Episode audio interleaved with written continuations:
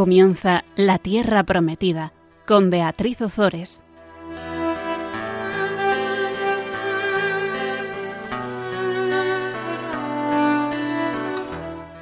Buenas tardes, queridos amigos de Radio María. Aquí estamos con todos vosotros un miércoles más. Buenas tardes, Fabián. Buenas tardes, Beatriz. Estamos aquí eh, al micrófono, Fabián Melendi y Beatriz Ozores. Vamos a invocar al Espíritu Santo. Espíritu Santo, tú eres el aliento del Padre y del Hijo, en, la, eternidad, dichosa. Tú nos has sido enviado por Jesús para hacernos comprender lo que Él nos ha dicho y guiarnos hacia la verdad completa. Tú eres para nosotros aliento de vida, aliento creador, aliento santificador. Tú eres quien renueva todas las cosas. Humildemente te pedimos que nos animes y habites en nosotros en cada uno de nosotros, en cada uno de nuestros hogares, en cada uno de nuestros equipos, para que podamos vivir el sacramento del matrimonio como un lugar de amor, un camino de felicidad y un medio de santidad. Amén.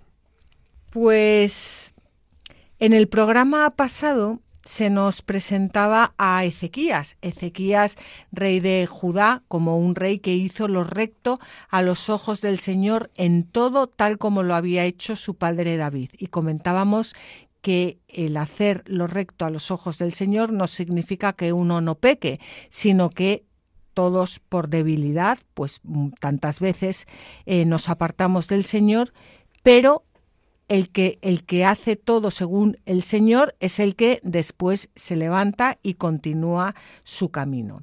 Eh, no, no solo hizo lo recto a los ojos del Señor, sino que además hizo todo aquello que sus antecesores no fueron capaces de hacer, que es destruir los lugares de culto diseminados por Judea y la serpiente de bronce que se adoraba como si fuera un ídolo.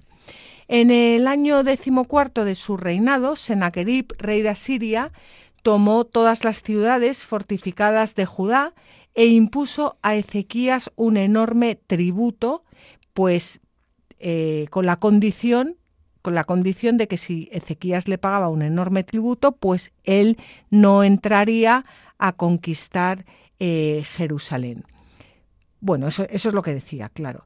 Em, Sennacherib lo que hizo fue enviar emisarios allí a la ciudad que instaron al pueblo a entregarse a él para no ser destruidos. En definitiva, que no solo, no solo exigió a Ezequías que le, que le diese oro, plata, bronce y todo lo que, bueno, y los tesoros del templo, sino también exigía que, eh, bueno, que los habitantes de, de, Judá se entregaran a él. Y habíamos visto, ¿verdad, Fabián, que era pues bueno leyendo un comentario em, leyendo un comentario de, de, San Jerónimo que era el mismo demonio. Tal cual. Una descripción minuciosa de cómo es el proceso de la tentación. Que animamos a aquellos mm, oyentes que no hayan escuchado el programa pasado eh, les animamos a que, a, que, a que lo escuchen porque en realidad este programa es continuación del anterior y aunque perfectamente podemos escucharlo sin haber escuchado el anterior, pero yo de verdad os animo a que escuchéis el anterior porque como dice Fabián, pues es un, es un manual sobre la, la tentación del demonio. Pues si te parece, eh, Fabián, vamos a comenzar ahora con el capítulo 19 del segundo libro de los Reyes y vamos a leer los versículos 1 al 4. Cuando el rey Ezequías lo oyó, se rasgó las vestiduras, se vistió de saco y entró en el templo del Señor. Perdón, Fabián, te voy a cortar, ¿eh? Sí. Cuando el rey Ezequías oyó, oyó lo que le decía el rey de Asiria, lo que decía el rey de Asiria, que exigía que todos los habitantes de Jerusalén se entregaran a él. Eh, había mandado el rey, recordemos que había mandado el rey de Asiria unos emisarios a Jerusalén. Ezequías también había enviado a unos emisarios a que hablasen con los del rey de, Asiria y cuando los emisarios vuelven a Ezequías y le, y le dicen todo lo que el rey de Asiria ha dicho, eh, Ezequías se queda, mm, digamos que petrificado. Cuando el rey Ezequías lo oyó, se rasgó las vestiduras, se vistió de saco y entró en el templo del Señor. Luego envió a Eliakim, que era el mayordomo, a Sebna el escriba, y a los ancianos de entre los sacerdotes vestidos de saco, a donde estaba Isaías el profeta, hijo de Amós. Le dijeron, Esto ha dicho Ezequías, Hoy es un día de angustia, de castigo y de blasfemia, pues los hijos han llegado al momento del parto y faltan fuerzas para darlos a luz. Quizá el Señor tu Dios ha oído todas las palabras del jefe de los coperos enviado por su Señor, el rey de Asiria, para desafiar al Dios vivo, y le castigue por las palabras que ha oído el Señor tu Dios. Eleva tu oración por el resto que queda. Pues Ezequías lo que hace ante todo es pues hacer penitencia y recurre a Dios y después envía al mayordomo, al escriba y a los sacerdotes ancianos ante Isaías. ¿Para qué? Para pedir la intercesión del profeta Isaías. A mí me esto me creo que bueno, pues es una enseñanza porque está está muy bien que recemos, o sea, no es que esté muy bien, es que es completamente necesario, está muy bien que recurramos a Dios, pero pero también está muy bien que recurramos a los profetas de Dios, a los hombres de Dios, a los sacerdotes, em, a las personas de oración, que no seamos, que no hagamos todo a nuestro. Eso, eso es un signo de humildad. Todo lo que está haciendo, como decíamos el otro, el otro día, ¿no? En, en el programa anterior.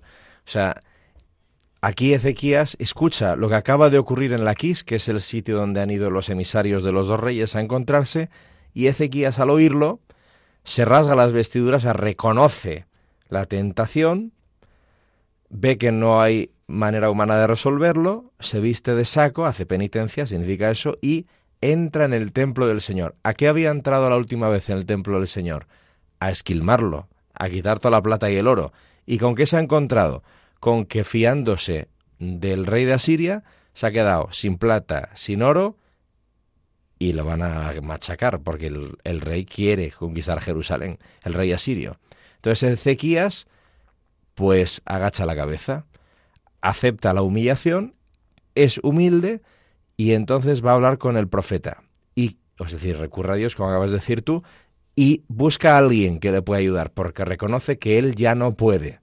Y entonces, ¿qué le dice Ezequías a Isaías?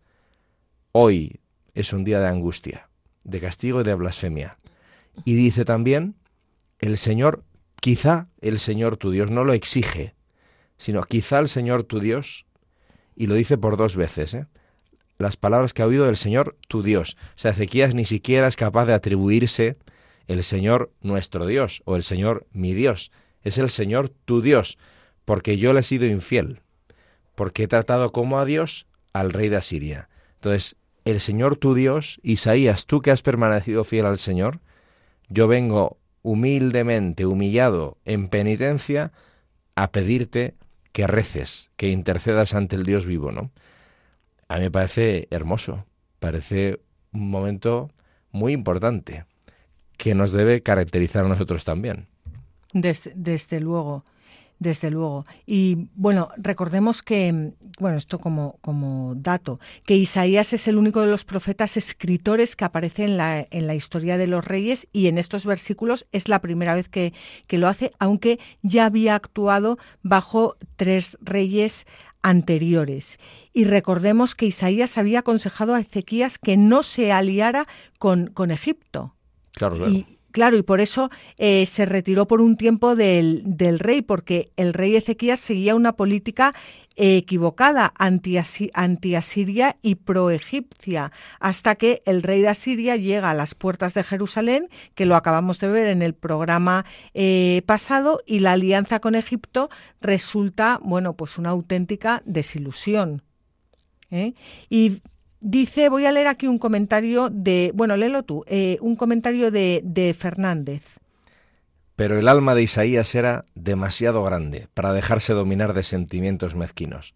Olvidando las injurias y no mirando a los pasados desdenes, se adelanta magnánimo, y cuando todos tiemblan, él solo se mantiene sereno. Y cuando monarca, políticos y cortesanos se empequeñecen y andan confusos sin saber qué partido tomar, Surge entonces gigante la excelsa figura de Isaías. Es que fíjate lo que es un hombre de Dios.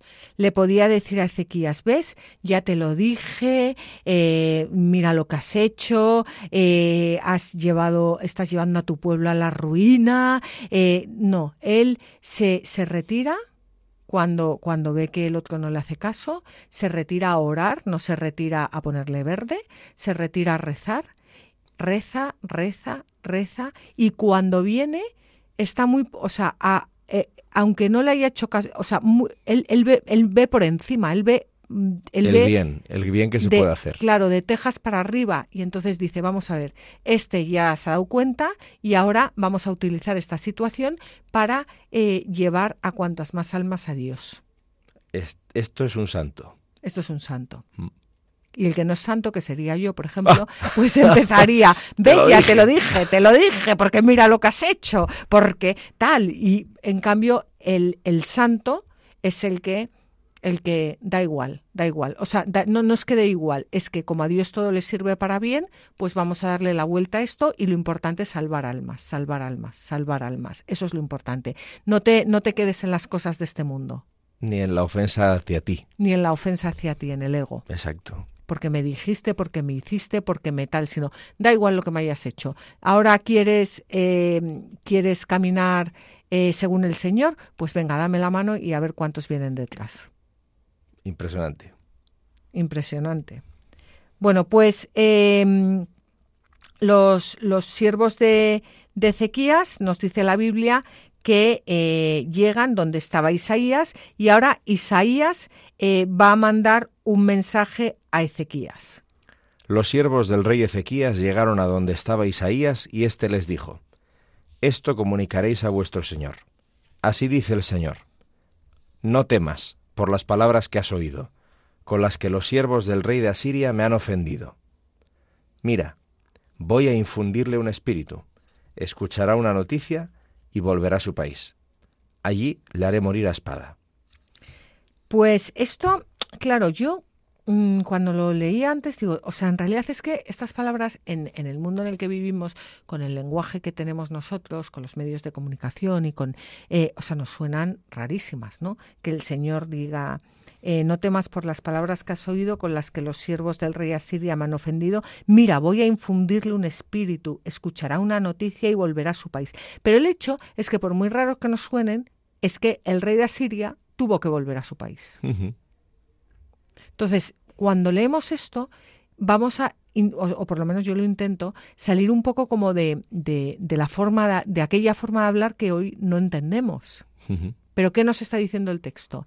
que Dios responde a través del profeta Isaías y que dice, no te preocupes, que, que Jerusalén no va a ser conquistada y yo voy a hacer que, que, que Senaquerib, no, eh, sí que Senaquerib no la conquiste. No la conquiste.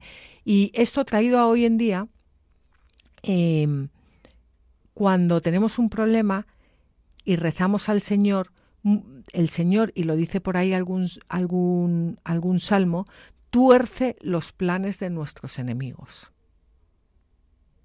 Y dices yo, sí, no sé ni cómo ha pasado esto, ¿no? Sí, eso sucede y también sucede otra cosa todavía más impresionante. Por ejemplo, estoy pensando ahora en Chiara Corbella, que es esta chica italiana que murió joven, eh, después de tres niños, se le murieron los dos primeros y tal. Bueno, el, pequeño todavía vive con su padre y ella se murió con 28 años, creo recordar. Bueno, entonces, hay un momento, hay un libro que se llama Nacemos para no morir nunca, que cuenta la historia de ella por unos amigos y tal que lo escribieron. Hay un momento en que su marido, bueno, mucha gente rezaba porque ella se sanara, ¿no? Y ella en realidad no pedía, al final ya no pedía la sanación, porque ella entendía pues que si la voluntad de Dios era que se fuera ya, pues se iba, ¿no? A pesar de que obviamente dejaba a su hijo pequeño aquí y a su marido y tal. Pero hay un momento en que el marido le pregunta, cuando ella ya está muy enferma, le pregunta, ¿es verdad que la cruz es dulce? Y ella le contesta, no sabes cuánto. Bueno, ya tuvo la gracia de poder experimentar eso en medio del sufrimiento y del dolor. Otros santos no tienen esa gracia y, no paladean así la dulzura de la cruz, ¿no? Pero a lo que voy es que Dios, a su modo, que no es el nuestro, pero sí nos damos cuenta que es el suyo si vamos hasta el final en la fe, cumple sus promesas y no se le escapa nada. Y lo hace bien. Y el tapiz del, revers, del reverso, que es el que vemos nosotros habitualmente, no atrae. Es un caos y aquello no tiene sentido ninguno. Que me lo expliquen porque yo no lo entiendo. Pero cuando le das la vuelta, y eso te lo tiene que conceder Dios, claro, y a veces a lo mejor solo ocurre después de esta vida, ¿eh? dices, bueno, todo está bien y tú sabes más que yo, que es lo que dice Job, ¿no? Entonces, esta experiencia, ¿no? La, gente realmente espiritual, los santos, dicen siempre lo mismo. Dios controla el tema. O sea, no se le escapa nada. Aunque parezca que esto es un desmadre, Él cuenta con todo, lo ve todo y no permite lo que pueda ser más estropicio que beneficio. O sea, la providencia de Dios es real y todo cuenta para el bien de los que le aman, aunque no lo podamos comprender, aunque nos cueste la vida. Es para nuestro bien. Y claro, el problema que tenemos es que nosotros desde aquí no vemos la vida eterna, pero es que nosotros estamos hechos para nuestra vida definitiva. Y esta vida tiene valor en cuanto materia prima del cielo. Si nosotros perdemos esto de vista, esta vida no vale para nada, y lo mejor es quitarse el medio cuanto antes muchas veces porque esto es insufrible. Y segundo, no entendemos para qué estamos aquí. Desde luego. Entonces, eh, Dios controla el tema.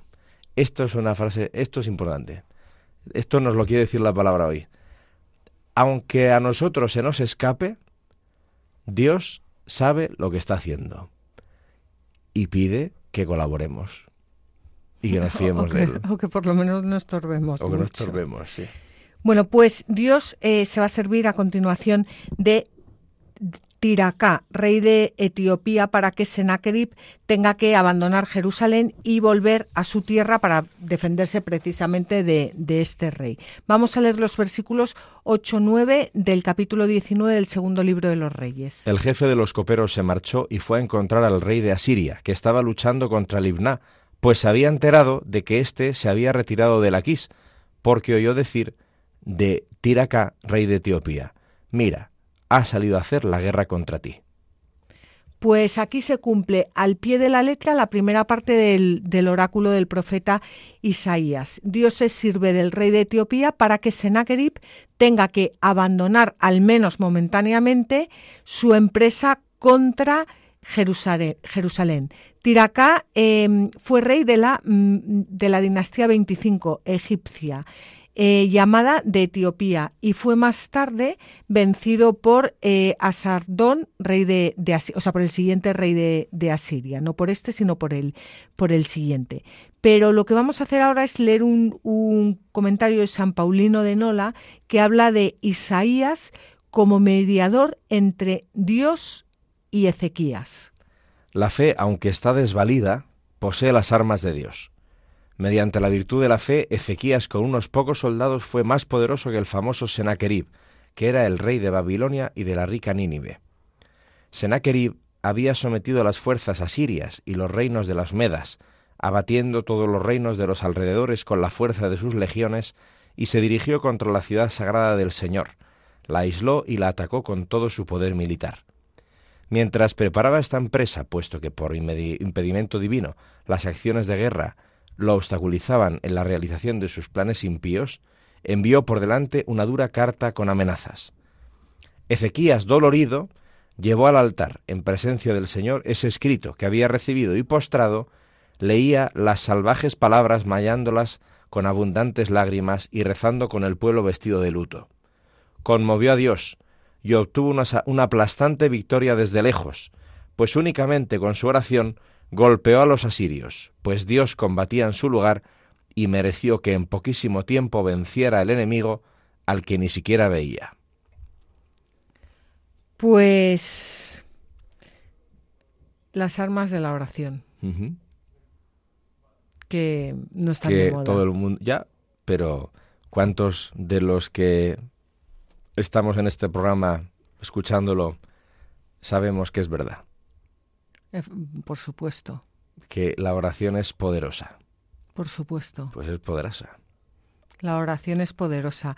Las armas de la oración. Fíjate que está el rey de Asiria, está a las puertas de Jerusalén, amenazando, revolviendo al pueblo. O sea, es que es imposible. Es imposible, o sea, es que es imposible que, que se salven. Es que es imposible. Egipto ya no les puede ayudar, eh, eh, Asiria ha conquistado todas las ciudades fortificadas de alrededor, además están ya pasando hambre, es que es imposible pues ocurre. Ocurre. Y esto nos tiene que traer la esperanza, porque nuestra fe es una fe de esperanza, la fe es esperanza. Es que no hay fe sin esperanza, bueno, y por supuesto y sin caridad, ¿no? Fe, esperanza y caridad van las tres unidas, o sea, uno no puede tener fe y no tener esperanza, o no puede tener fe y no tener caridad. Entonces, eh, nuestra, nuestra fe es una fe, es una fe de esperanza. Pero no de optimismo. De esperanza. De esperanza. Que no tiene que ver con el autismo, mucho mejor la esperanza. Bueno, la esperanza, yo entiendo que la esperanza eh, eh, está, eh, está orientada a, a, Dios, al, al a, instaurar el reino de Dios, a que venga el reino de Dios a este mundo, a la salvación de las almas. Y el optimismo no, no, está fundamentado en Dios. Un optimista se puede fundamentar en la suerte. Totalmente. En, en que se le cruce un gato no sé cuántos por delante o que se encuentre un trébol de cuatro hojas.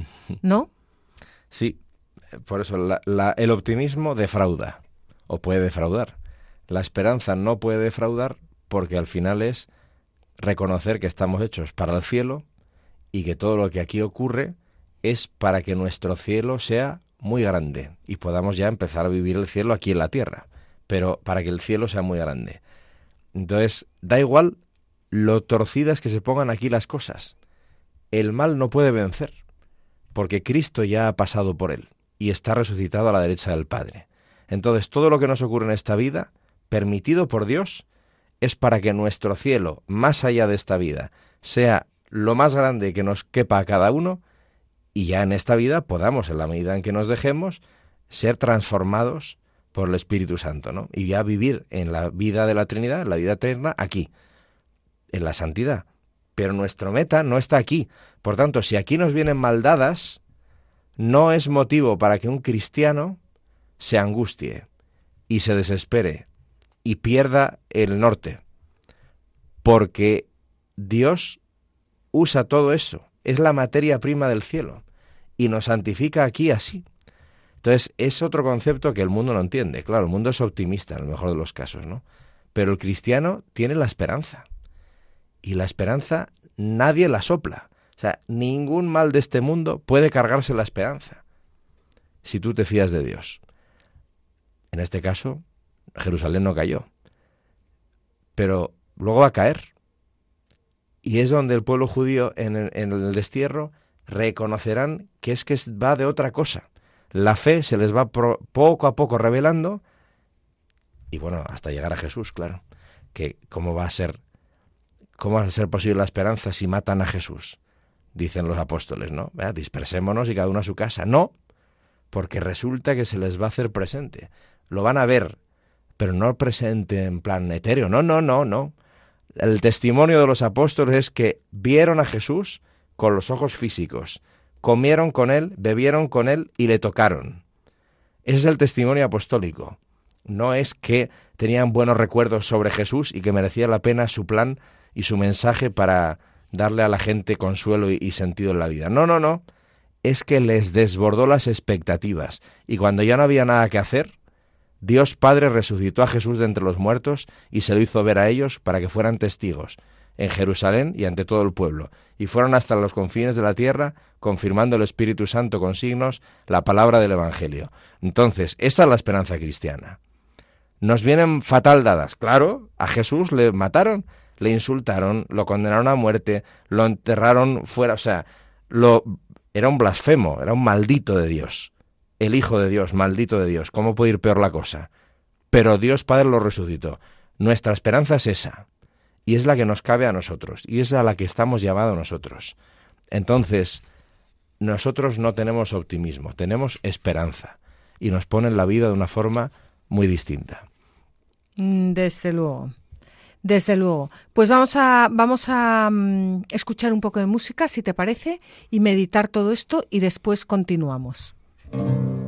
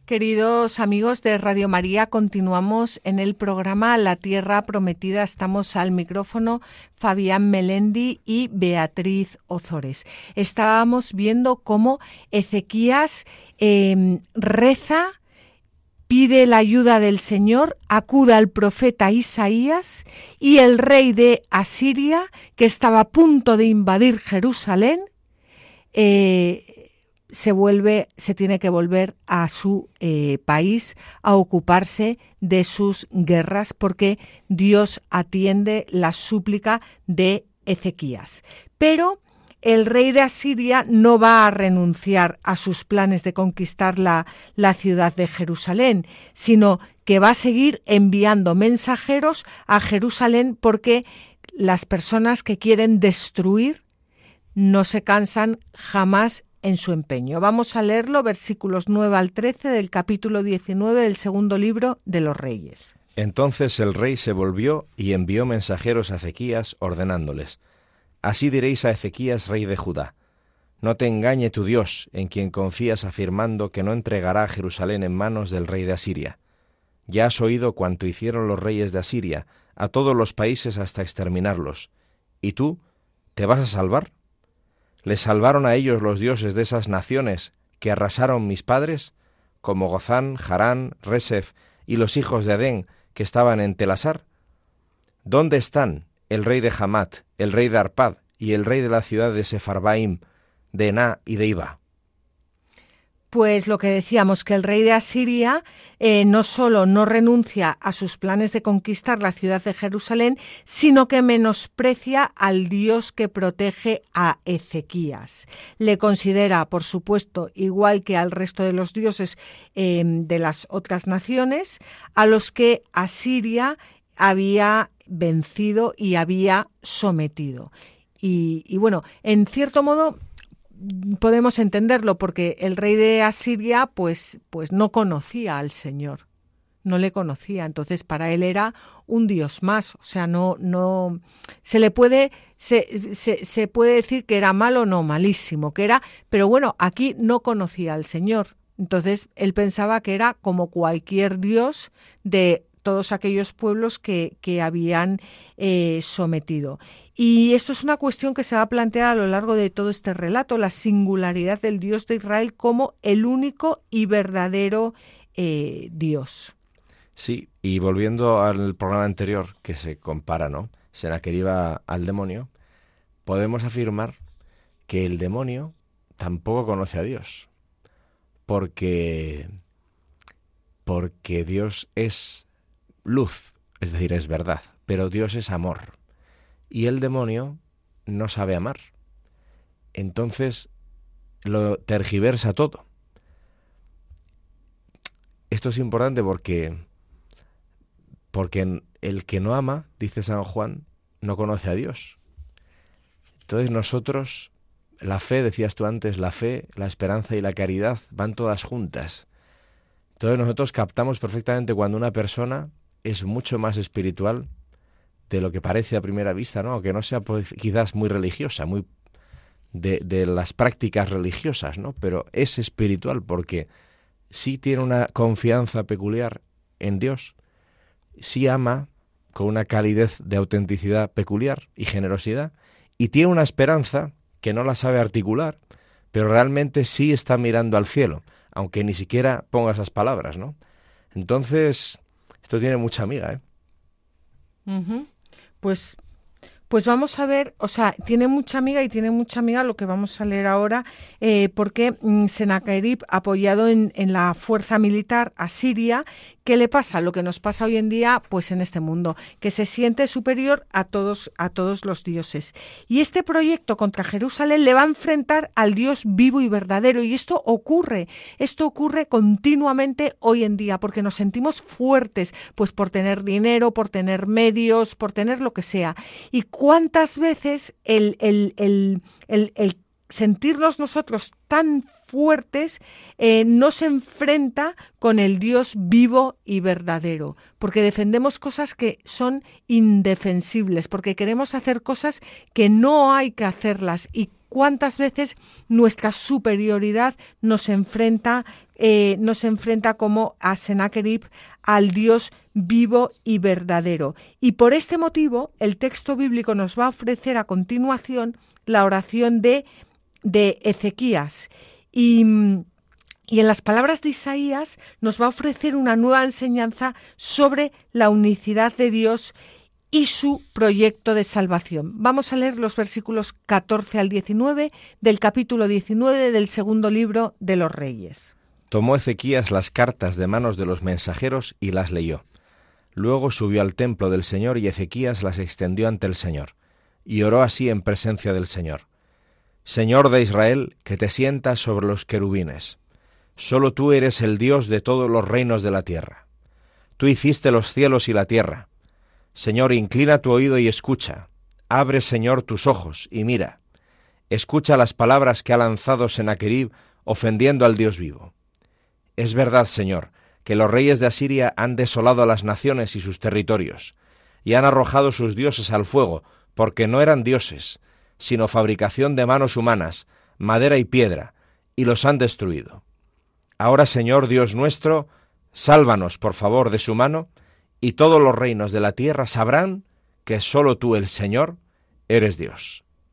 ¿A ti no te pasa, Fabián, que hay veces que las personas te dicen que no saben rezar? Pues que se vengan aquí a, estos versículos 14 eh, al 19 del, capítulo 19 del segundo libro de los Reyes y que hagan esta... Es que tantas oraciones en el Antiguo Testamento, bueno, ya, ya ni qué decir de los salmos, claro, pero tantas oraciones en los libros históricos que poca gente lee, que, que, que son tan, tan maravillosas y que, y que tenían la, la, capacidad de conmover al, al, al, mismísimo, al mismísimo Dios. ¿Y qué, qué, hace, qué hace Ezequías aquí? Eh, Ezequías coge las cartas de los mensajeros, las lee y sube al templo del Señor y pone las cartas, las extiende hasta el Señor. O sea, cree firmemente que el Señor está ahí y le pone las cartas del rey de Asiria delante para que, para que las lea él mismo. Y, y, y, hace esta oración en la que, en la que él se fundamenta y, confiesa la, la, unicidad de Dios, el poder de salvación de Dios, el, el amor de Dios, em, bueno, el, y, y, conmueve, conmueve al mismísimo Dios. Mm, le muestra como, o sea, como si Dios no lo supiera, pero como le, le, muestra, pero o sea, Dios sabe todo, pero a Dios le gusta que le contemos las cosas. Y, le muestra que, la ciudad santa, que su ciudad, que está en sumo peligro, y le pide que las libre de las manos de, de, de, Senaquerib.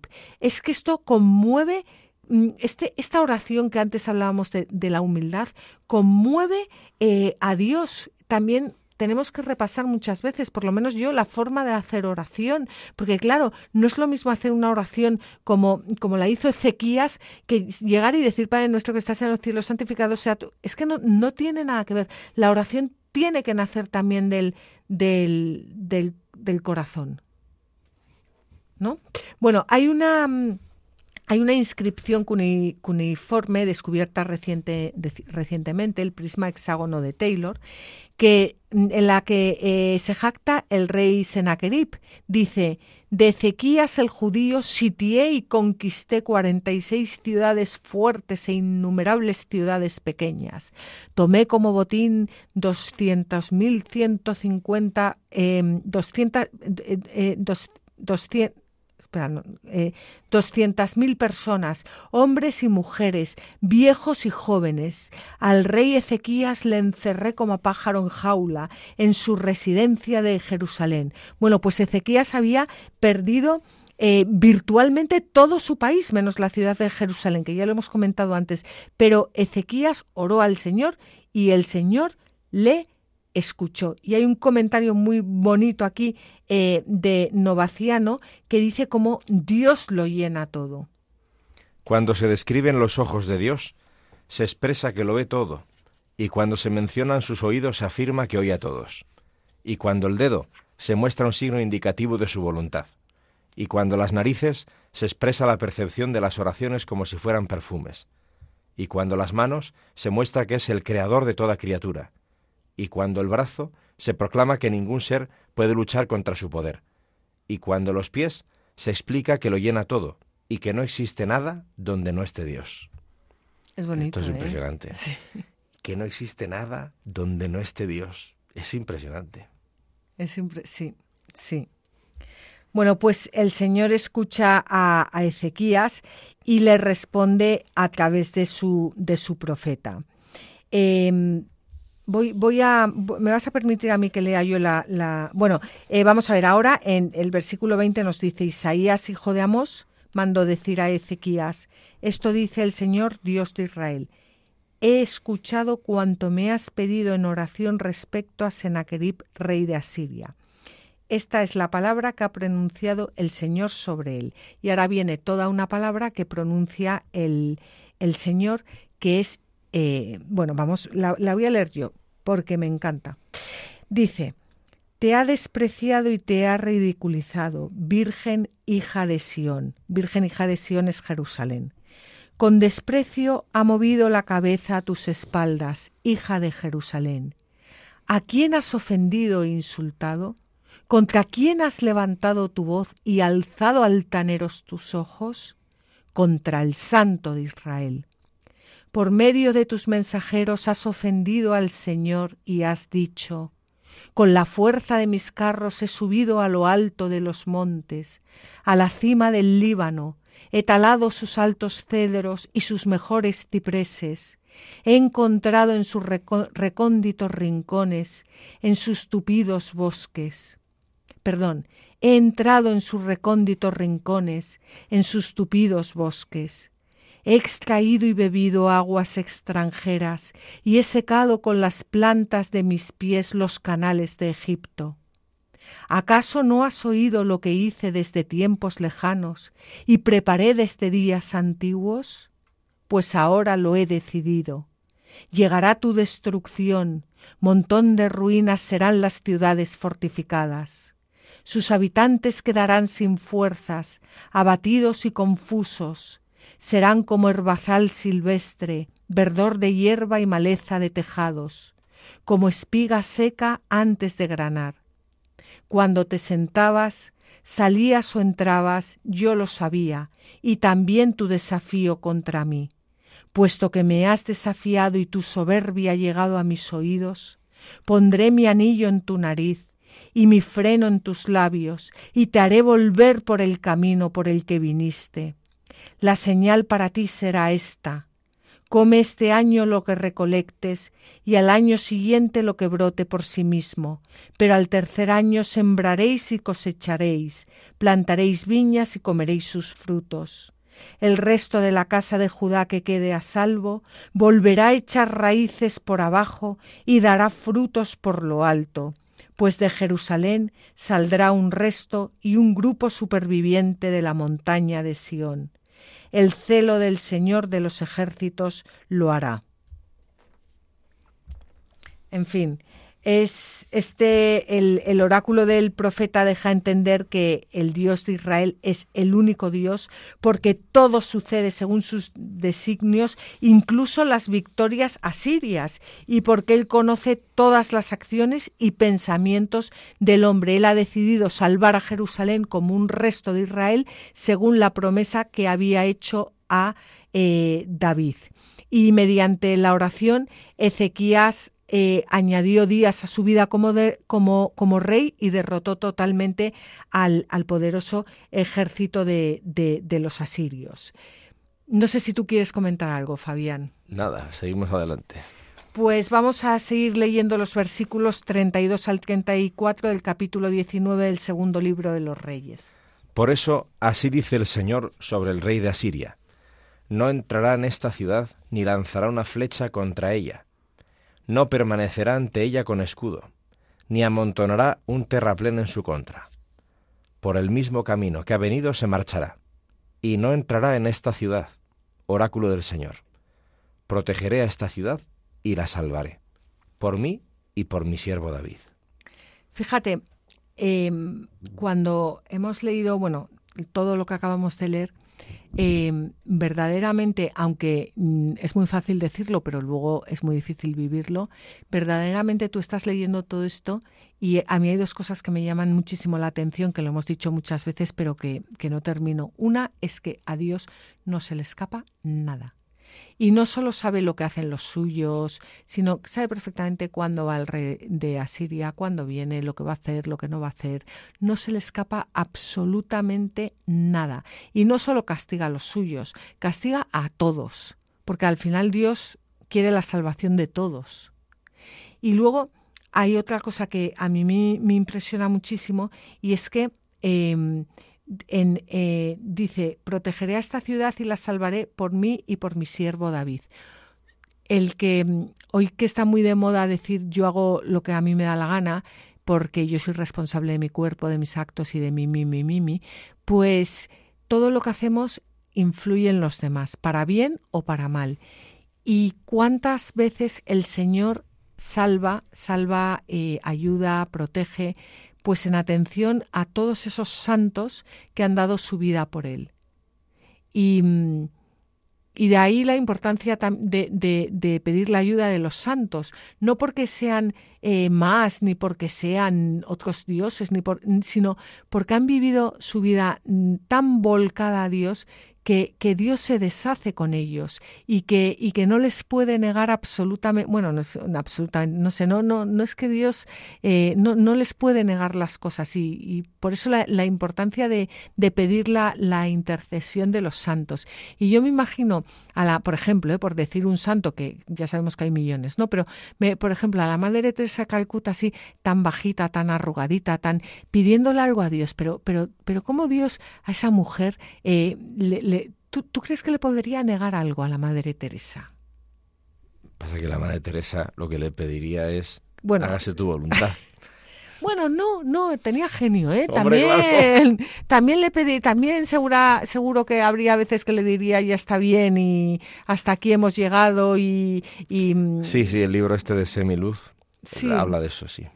Sí, entonces, eh, bueno, yo nunca había pensado así en los santos, ¿eh? se me está ocurriendo ahora leer esto, pero que, que, que yo a veces me, me, canso de rezarle a los santos porque pienso, bueno, pues ¿para qué? Porque rezas a Jesucristo directamente. Bueno, por supuesto que rezas a Jesucristo directamente, pero bueno, que los santos son aquí grandes aliados, porque al final son personas que han estado muy, muy, o sea, que han estado en comunión con Dios y... y Están en comunión con Dios. Digo cuando vivían en la tierra.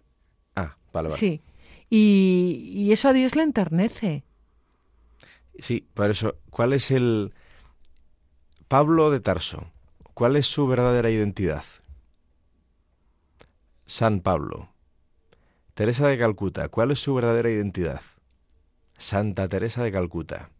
¿Cuál es la verdadera identidad de María de Nazaret? Santa María.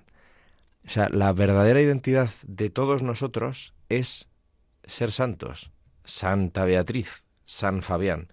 Esa es nuestra verdadera identidad. Y si no se produce, es porque nuestra vida no está siendo auténtica.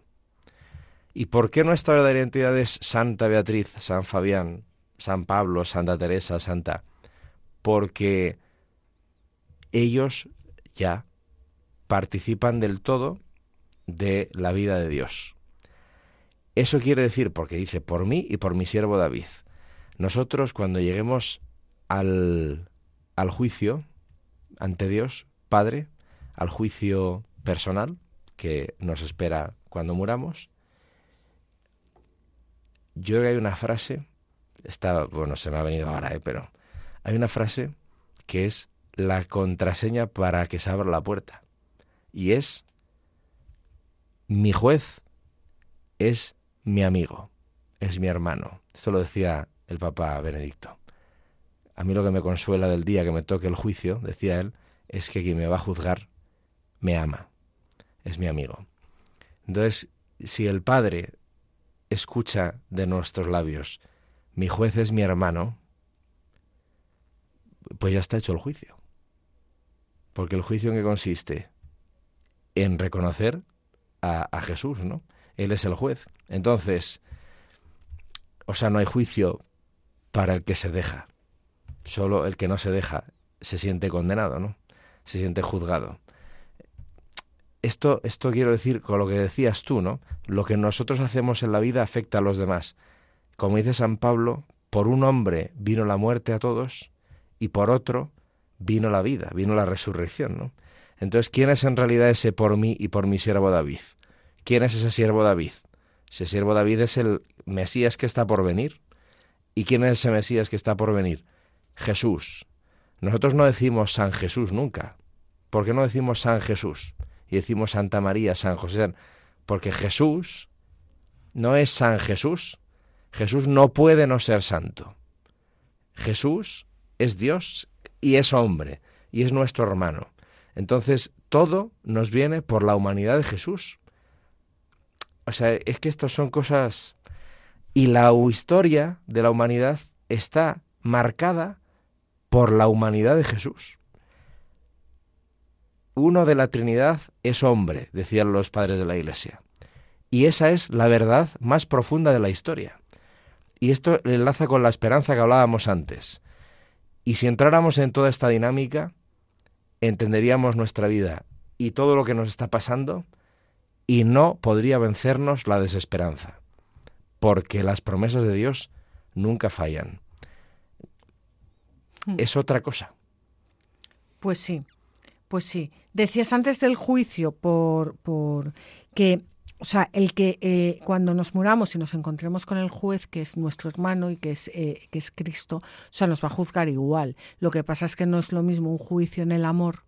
Claro, por eso el, juicio se le queda determinado por acogerle a él o no. Claro, pero no es lo mismo, o sea, un juicio en el amor en el que cuando uno ve sus pecados a la luz del amor, eh, por muy doloroso que sea, quiere ser juzgado y purificado porque solo quiere eh, pasar a la vida eterna que el juicio cuando uno no ama y se resiste y, entonces es como pues como el, mal ladrón en la cruz que vomita. Exactamente, y cuando antes hablábamos de que el demonio no conoce a Dios, es esto. Después de la vida solo hay Dios. Tú lo acoges y te purifica, purgatorio, y vives en plenitud en el cielo. Tú no lo acoges y tiene dimensión de eternidad la decisión que ya se hace en esta vida, a lo largo de nuestra vida, por eso el juicio personal, y tú no la coges, ¿y qué hay? El infierno. Pero el cielo es algo, el cielo es vivir en Dios sin querer. Entonces, una persona que no quiere amor, ¿qué pasa cuando recibe amor? Es un tormento. Bueno, pues es que solo hay Dios, Dios solo puede amar. Entonces la invitación es a unirnos a Él, cielo. Necesitamos ser capacitados para eso, purgatorio. Pero si tú no quieres, Dios no se arrepiente nunca de lo que ha creado, no puede destruir lo que ha creado. Por tanto, estamos llamados a la eternidad. Tú no quieres, Dios solo te puede amar. ¿Y eso cómo lo entiendes tú? Como un padecimiento. Y eso es el infierno. Entonces, es tremendo esto lo que nos estamos jugando. Nos estamos jugando mucho y nos estamos jugando que se nos está acabando el programa. Así que vamos a terminar de leer los versículos 35 al 37 del capítulo 19 del segundo libro de los reyes, en, en los que ya eh, se nos va a morir el rey asirio, ya pobre, eh, pero por fin.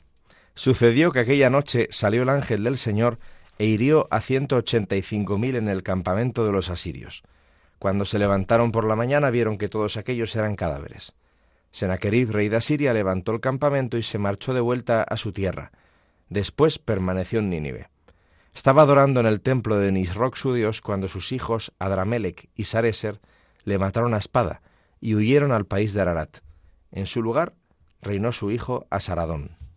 Pues el ejército de Senaquerib queda aniquilado por un portentoso eh, milagro. El historiador griego Herodoto habla de una plaga de, ratones que habría obligado a Sennacherib a levantar el campamento. Eh, podría referirse a una peste con que, con que Dios habría castigado a los asirios, eh, porque los antiguos consideraban a los ratones como causa de la propagación de, la peste. Y ahora sí que se cumple ya la segunda parte del oráculo de, de Isaías y se pone en evidencia que el Dios al que adora Sennacherib no tiene poder para salvarle. La muerte de Sennacherib hay que situarla en el año 681 antes de Cristo y es asesinado a manos de, eh, sus hijos. Em, bueno, esto eh, de ello da cuenta un monolito asirio que está dedicado al rey eh, Asaradón. Eh, pues así muere, así muere el rey eh, sirio. Eh, muere adorando a su Dios cuando sus hijos le matan por la espalda. Precioso. Tremendo. Pues con esto, con esto acabamos. bueno, como siempre os damos las gracias por haber compartido con nosotros este, este, este rato y mm, Estaremos de nuevo dentro de 15 días. Podéis escribirnos al mail latierraprometida@radiomaria.es. Podéis escuchar los programas en la página web eh, latierraprometida.es o pedirlos a Radio María 918228010 o en el podcast de la página web de Radio María eh, www.radiomaria.es. Y como siempre, os animamos a que cojáis vuestras Biblias y no dejéis de leerlas, meditarlas y rezarlas, porque en los libros sagrados el Padre que está en los cielos sale amorosamente al encuentro de sus hijos para conversar con ellos.